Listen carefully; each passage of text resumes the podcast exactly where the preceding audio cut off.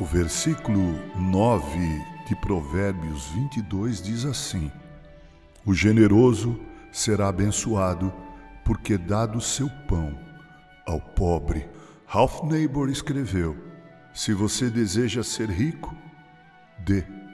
Se você deseja ser pobre, retenha.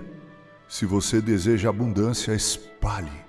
Se você deseja passar necessidade, entesoure.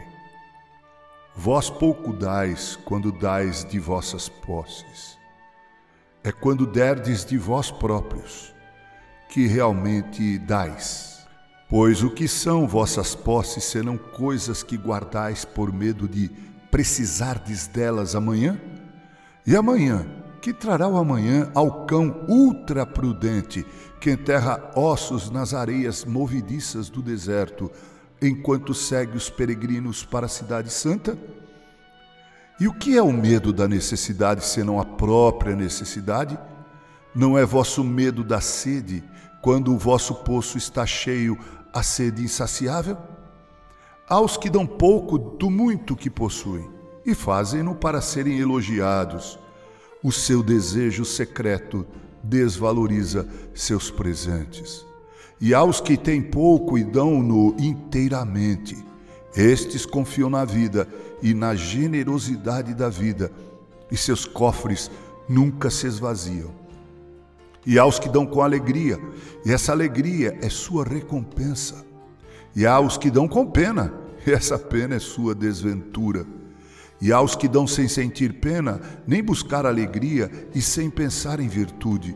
Dão como no vale o mirto espalha sua fragrância no espaço.